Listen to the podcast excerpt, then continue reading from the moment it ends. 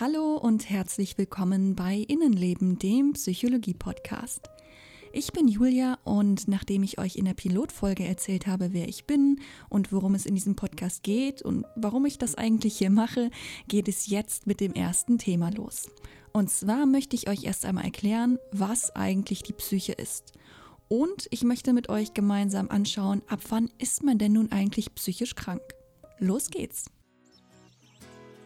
Innenleben, der Psychologie-Podcast. Für mehr Aufklärung und Verständnis. Gegen Berührungsängste und Stigmatisierung. Für Betroffene, Angehörige und alle Menschen, die sich für Psychologie interessieren. Wenn wir von der Psyche reden, meinen wir damit das, was in uns passiert, also unser Innenleben. Manche sprechen auch von der Seele oder dem Seelenleben. Tatsächlich finde ich das aber nicht ganz so passend. Die Seele wird ja in vielen Kulturen als etwas angesehen, das über den Tod hinaus weiter existiert. Und das ist bei der Psyche meines Wissens nicht der Fall. Vielmehr ist die Psyche für die höheren Funktionen unseres Gehirns zuständig, indem sich die Prozesse wie unser Denken und Fühlen abspielen, die nur wir selbst wahrnehmen können. Dazu gehört außerdem das Erinnern, Träumen, sich Dinge ausdenken, also die Fantasie, und das Reflektieren und Handeln. Auch die Art, wie wir uns verhalten, hat ihren Ursprung in der Psyche. Ob wir nun gewohnte Verhaltensmuster abspulen, uns bewusst für Handlungen entscheiden oder sie sogar strategisch planen, das alles wird von unserer Psyche beeinflusst. Man könnte sagen, dass die Psyche außerdem das Zuhause von unseren geistigen Eigenschaften und auch all unseren Persönlichkeitsmerkmalen ist. Früher war es so, dass wir Körper und Psyche, also das Sichtbare und das Unsichtbare, als zwei voneinander getrennte Einheiten gesehen haben. Inzwischen geht man zum Glück davon aus, dass beide nicht voneinander unabhängig sind, sondern sich gegenseitig beeinflussen können. Dieses Zusammenspiel wird vor allem in der psychosomatischen Medizin betrachtet. Kleiner Funfact am Rande, der Begriff Psychosomatik setzt sich aus den altgriechischen Wörtern für Seele und Leib zusammen, also Psyche und Soma. Ich persönlich finde den psychosomatischen Ansatz sehr hilfreich, da ich selbst immer wieder an mir beobachte, was für einen großen Einfluss meine psychische Gesundheit auf meinen Körper hat. Selbst im Kleinen wird schon deutlich, wie stark die eigenen Gedanken und Gefühle auf den Körper wirken können. Stellt euch nur vor, ihr habt Angst oder ihr seid aufgeregt, da reagiert der Körper drauf.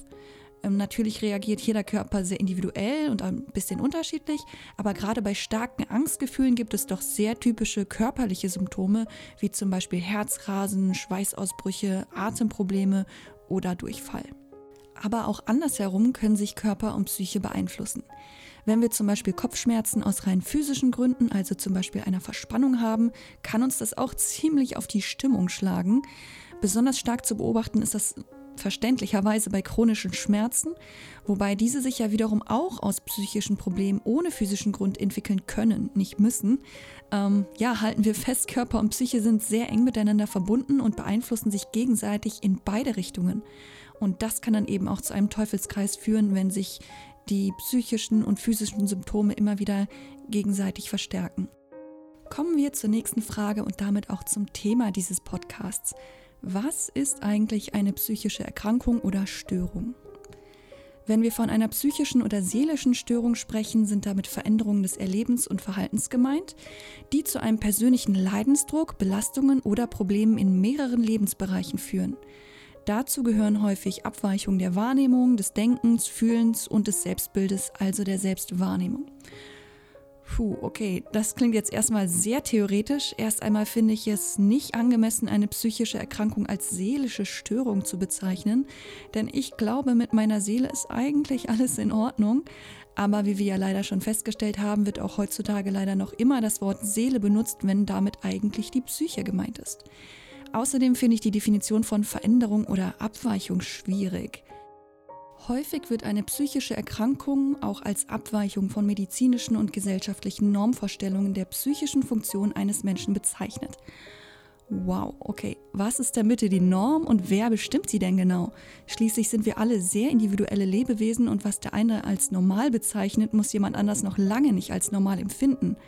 Und damit der Psychiater oder Therapeut bei der Diagnosestellung nicht auf seine eigenen ganz persönlichen Normen zurückgreifen muss, gibt es ganz klar definierte Vorgaben.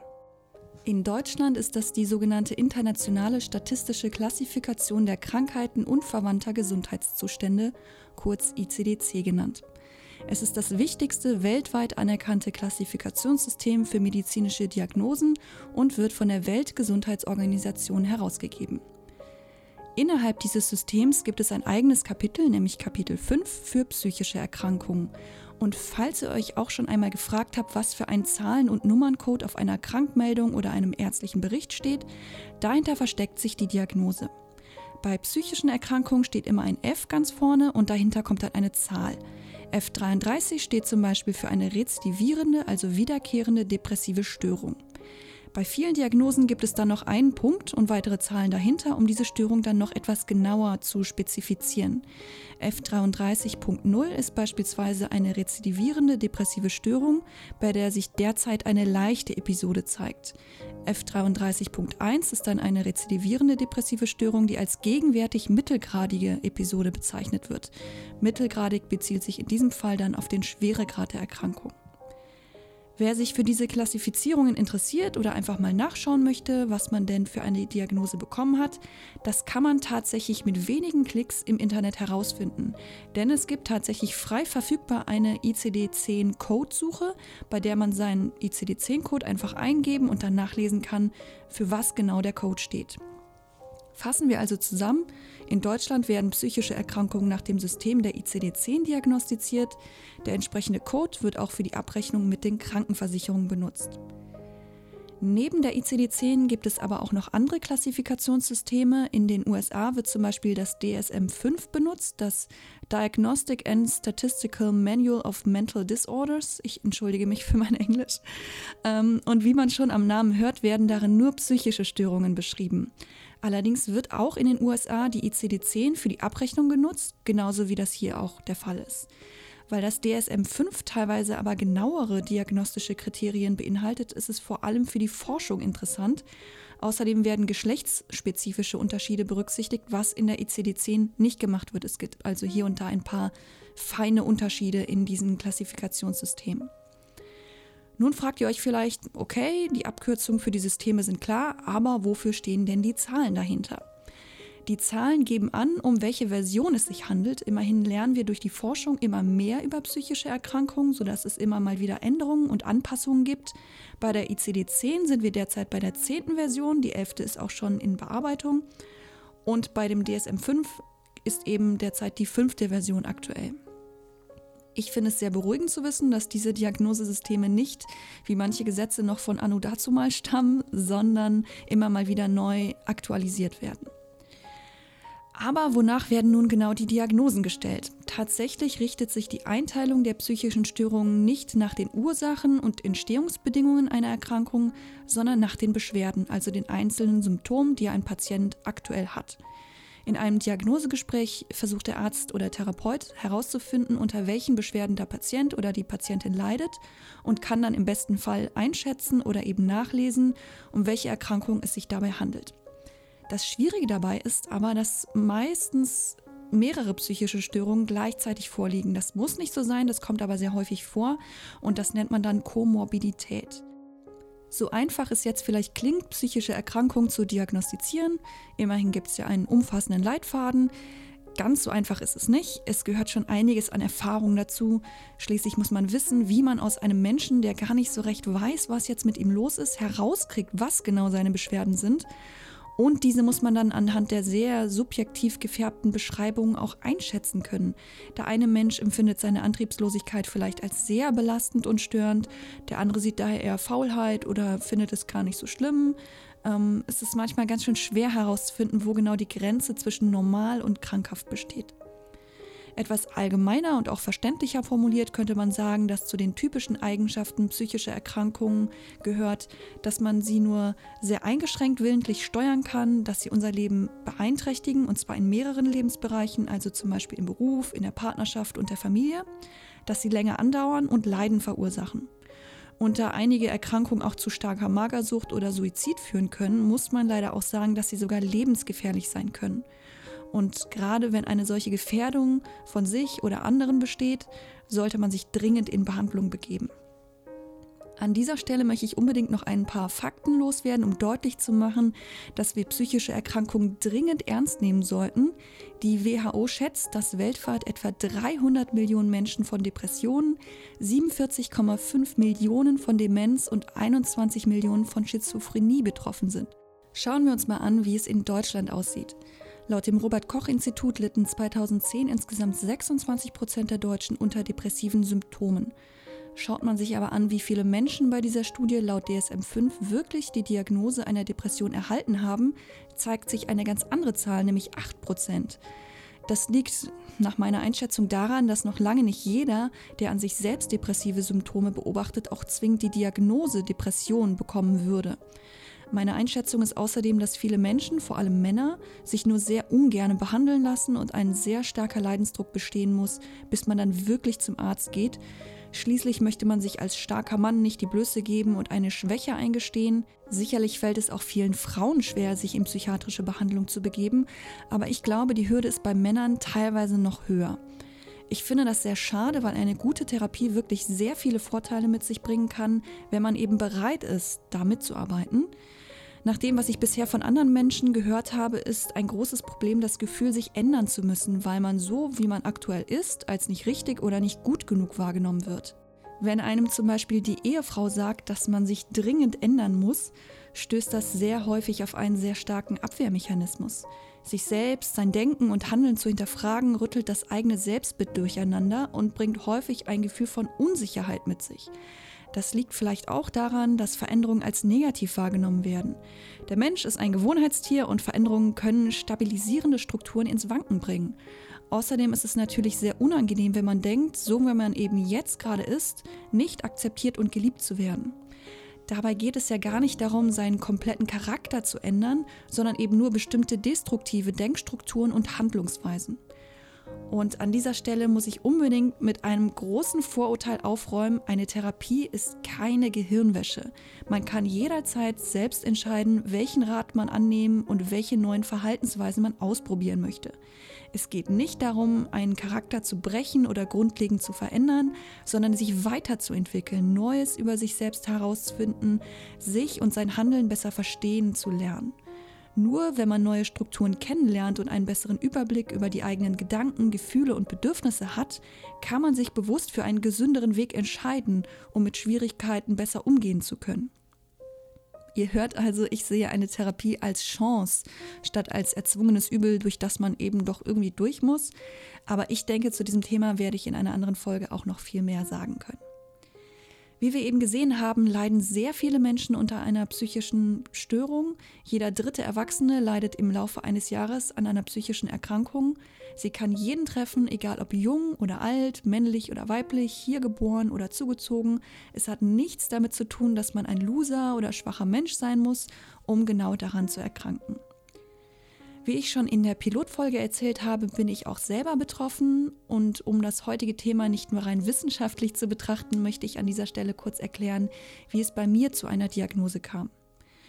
Es liegt tatsächlich schon einige Zeit zurück und ich erinnere mich ähm, sogar noch daran, dass ich noch bevor ich eine offizielle Diagnose bekommen habe, bereits eine ganze Weile regelmäßig zur Therapie gegangen bin.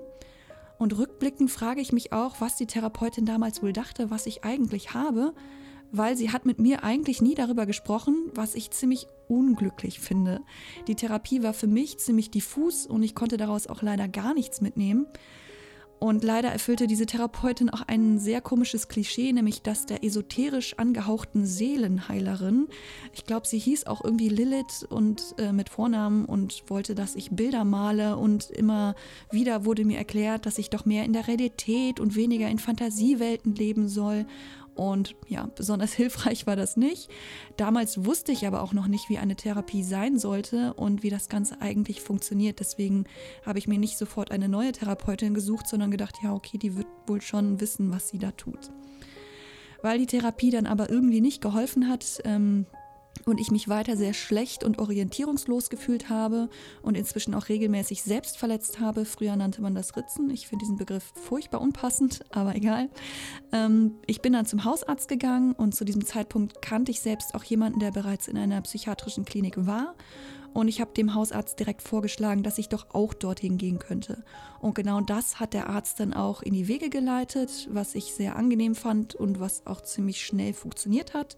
Ich saß dann ein paar Wochen später schon in der Klinik und ähm, ja, einem Psychiater gegenüber, der mit bestimmten Fragen aus mir herauszukitzeln versuchte, was für Probleme, also Symptome ich habe. Um nochmal besser nachzuvollziehen, wie das damals alles so gelaufen äh, ist, habe ich tatsächlich mal in meinen Unterlagen gewühlt und das Attest vom Hausarzt gefunden. Und darin steht, seit Anfang 2002 leidet die Patientin unter einer Angst- und Panikstörung, die zunächst schulpsychologisch, später psychotherapeutisch behandelt wurde. Mit schulpsychologisch ist gemeint, dass ich mehr oder weniger regelmäßige Termine mit der Schulpsychologin hatte, in denen es darum ging, dass ich Angst vor Prüfungen und Schwierigkeiten mit den Mitschülern hatte. Also relativ lockere Gespräche. Außerdem steht in dem Arztbericht etwas über Angst- und Panikattacken, Selbstverletzungen, Depolarisierungen einer depressiven Episode, Gesellschaftsphobie und Selbsthass. Ähm, wow, das ist schon ziemlich interessant, dass man mir als Patientin bis dahin nie gesagt hat, was mit mir nicht stimmt und dann so viele vermeintliche Diagnosen in den, in den Raum geworfen werden oder Symptome. Immerhin hat die Psychotherapeutin einen Konsiliarbericht an den Arzt geschickt, das geht auch aus diesem Schreiben hervor. Ob darin aber eine genaue ICD-10-Diagnose stand, weiß ich nicht, weil ich habe den Bericht nie zu Gesicht bekommen, was ich nicht nachvollziehen kann, weil man möchte doch wissen, was mit einem nicht stimmt. Tatsächlich glaube ich, dass man sich für eine wirklich zuverlässige Diagnose an eine sehr gute Therapeutin oder einen Therapeuten oder auch einen Psychiater oder eine Psychiaterin wenden sollte. Weder der Hausarzt noch eine Schulsozialarbeiterin oder eine unklar daherredende Therapeutin ist da der beste Ansprechpartner, aber das sind wie gesagt auch nur meine eigenen Erfahrungen. Der Psychiater in der Klinik hat jedenfalls ganz andere und gezieltere Fragen gestellt als irgendjemand zuvor. Und mit meinem jetzigen Wissen kann ich sagen, dass er sich da ziemlich genau an die Vorgaben der ICD-10 gehalten hat und mir damals auch erklärt hat, was er versucht herauszufinden. Auch die Diagnosen wurden mir dann endlich mitgeteilt, was ich sehr, sehr wichtig finde. Wenn ihr wollt, kann ich in der nächsten Folge dann genau daran anknüpfen und mit euch darüber sprechen, warum ich es so wichtig finde, die eigenen Diagnosen zu erkennen und wie es danach im besten Falle weitergeht, was man mit dieser Diagnose dann anfängt. Ich hoffe, ich konnte bei euch das heutige Thema verständlich näher bringen und ihr hattet eine gute Zeit beim Zuhören. Wenn ihr Fragen habt, eigene Erfahrungen austauschen wollt oder Wünsche für zukünftige Ausgaben habt, schreibt mir sehr gerne. Ihr findet mich inzwischen auf Facebook und Instagram, wo ich mich natürlich auch sehr über Likes, Kommentare und geteilte Beiträge freue. Ihr könnt mir außerdem auch gerne eine Mail an innenlebenpodcast.gmx.de schicken. Ich freue mich wirklich sehr auf euer Feedback. Bis zur nächsten Folge wünsche ich euch eine gute Zeit, bleibt gesund und passt auf euch auf.